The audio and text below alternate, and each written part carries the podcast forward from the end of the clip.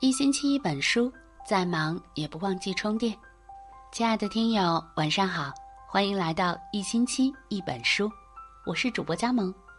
今天和你分享的这篇文章，名字叫《金星一句话扎了无数中国妈妈的心》，跟生孩子比起来，这件事才是婚姻的试金石。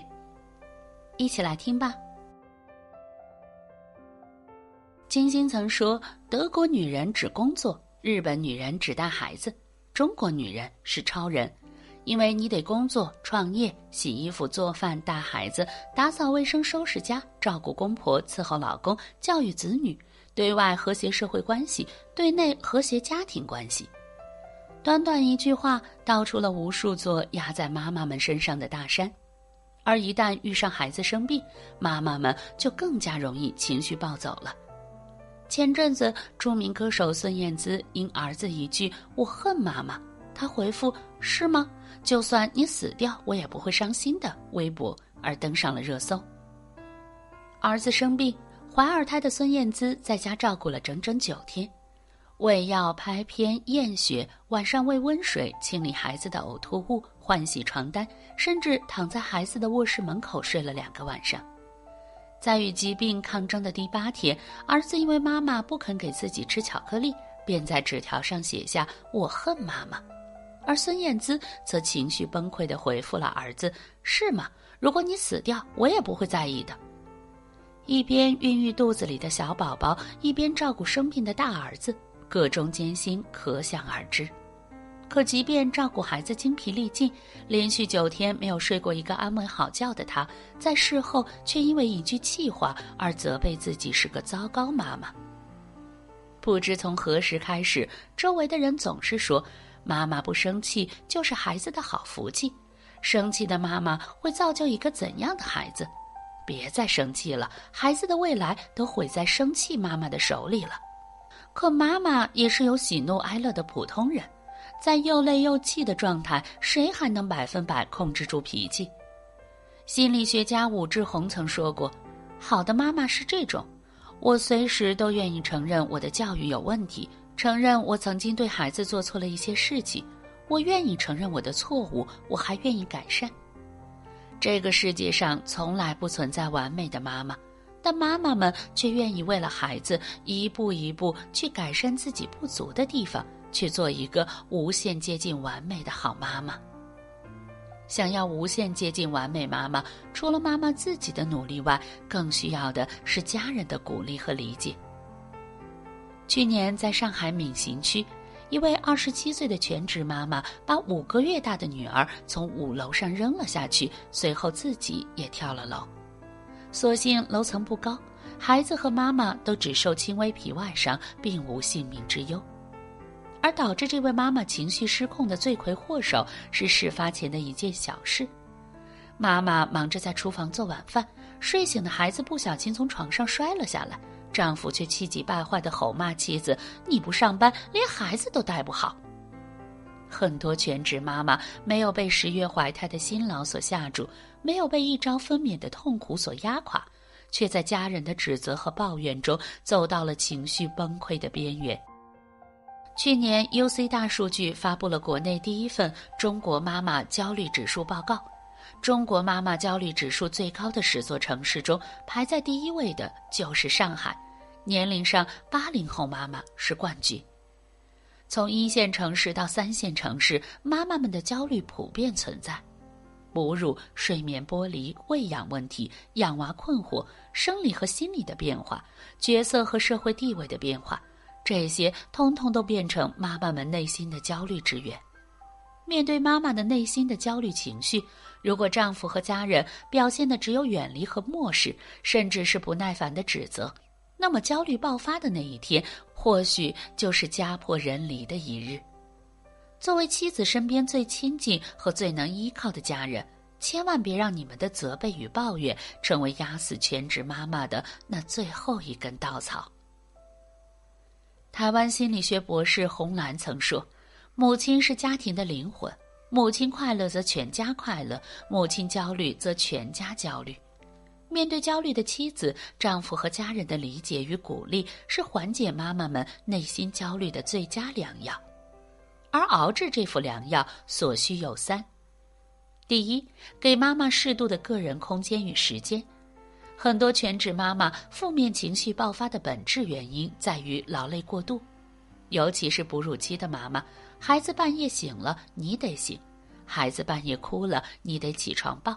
孩子白天睡了，你得忙家务，给妈妈们适度的个人空间和时间，不仅能够避免妈妈的负面情绪对孩子造成不良影响，还能让妈妈们在自我空间里逐渐恢复精力和信心。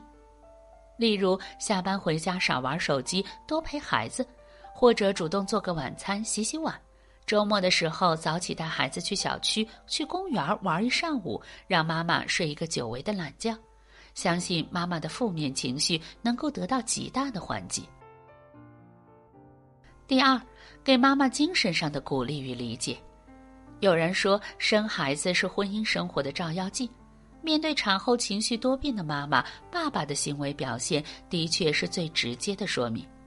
一个懂得分担妻子辛苦的丈夫，一个懂得在妻子焦虑时给予理解和包容的丈夫，才是真正值得托付一生的人。主动沟通，多多鼓励，理解妻子的付出，并心怀感恩，这便是对妻子最大的精神鼓励。第三，给妈妈营造生活的仪式感。很多夫妻在拥有孩子之后，觉得都老夫老妻了，过节日送礼物、制造惊喜都是虚头巴脑的东西，没那个必要。但仪式感不仅是婚姻生活的保鲜剂，更是女人返老还童的养生丸。在特殊的日子里，给妈妈们制造简单的浪漫和惊喜，不仅能为彼此的生活增加美好回忆色彩，更能让妈妈们找回当年被珍视的感觉，让她明白她嫁的那个人待她初心未改。除去家人的鼓励和理解外，妈妈们想要化解内心的焦虑感，更重要的在于调整自己的心态。这种心态的调整主要体现在三点：第一，接纳自己的不完美之处。当我们在为了孩子、为了家、为了他日夜操劳的时候，如果有做的不够好的地方，或者做错了的地方，一定不要为此耿耿于怀，要学着原谅和接纳不完美的自己，别跟自己的缺点不足较劲儿，学着原谅和接纳不完美的自己，跟真实的自己和平相处。这或许是每个妈妈一生要做的最大功课。第二点。选自己所爱，爱自己所选。养孩子和拼事业，从某种程度上来说，并无二致，都需要升级打怪，都需要付出大量的时间和精力。对于已经做出的任何一个选择，我们都应当慎重对待，全力以赴，这样才对得起当初对另一个选项的放弃。人生总是有舍才有得，选自己所爱，爱自己所选，才能做到问心无愧。第三点，学会自尊自爱，才能赢得别人的尊重和关爱。很多全职妈妈一头埋进家庭中，便两耳不闻窗外事了，衣着随意，疏于保养，甚至放弃了自我成长。事实上，夫妻双方如果丈夫不断进步，妻子却原地踏步，交流和沟通逐渐不在一个层面上时，很容易产生巨大的差距。而这种差距会让丈夫逐渐丧失对妻子的尊重与关爱。任何时候都不要放弃自我成长，不要放弃作为一个女人该享有的外在投资，才能享受到别人的尊重和关爱。有人说，只要生孩子的还是女人，那么男女就永远不可能有真正的平等。但事实上，物种进化赐予女性生育的能力，但这个能力是权利。而不是义务。那些选择十月怀胎、一朝分娩的妈妈们，是为爱、为家庭做出巨大牺牲的、值得尊重的女性。妈妈不是超人，妈妈只是渴望变成超人的普通人。不管别人如何看待，请坚信你不是最完美的妈妈，但你一定是最接近完美的妈妈。最后，想跟所有妈妈们分享在《妈妈是超人》中的这段话。妈妈的日常才是最难的考试，养孩子是阅读理解题，不是算术题。也正因为没有标准答案，细枝末节的琐碎都是考验。小到每天吃什么早餐，如何让孩子吃青菜，如何处理和家人间的育儿矛盾，如何化解孩子的负面情绪，这场每天每刻都在进行的考试，要做到拿捏精准，背后是庞大的心血和纠结。而其中最难的部分是孩子带来了检视自我的功课，课本名字叫内部重生，牵起孩子的小手，活成更好的我们。与所有妈妈们共勉。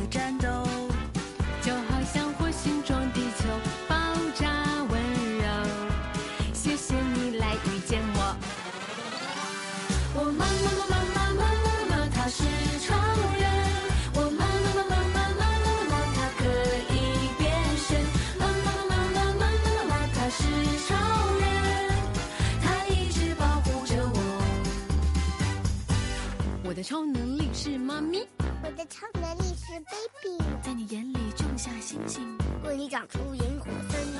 爱是一场魔法游行。你是翅膀，我是精灵。走吧，宝贝，世界好大。牵你的手，我才不怕。一个叫妈妈的魔咒，开启了甜美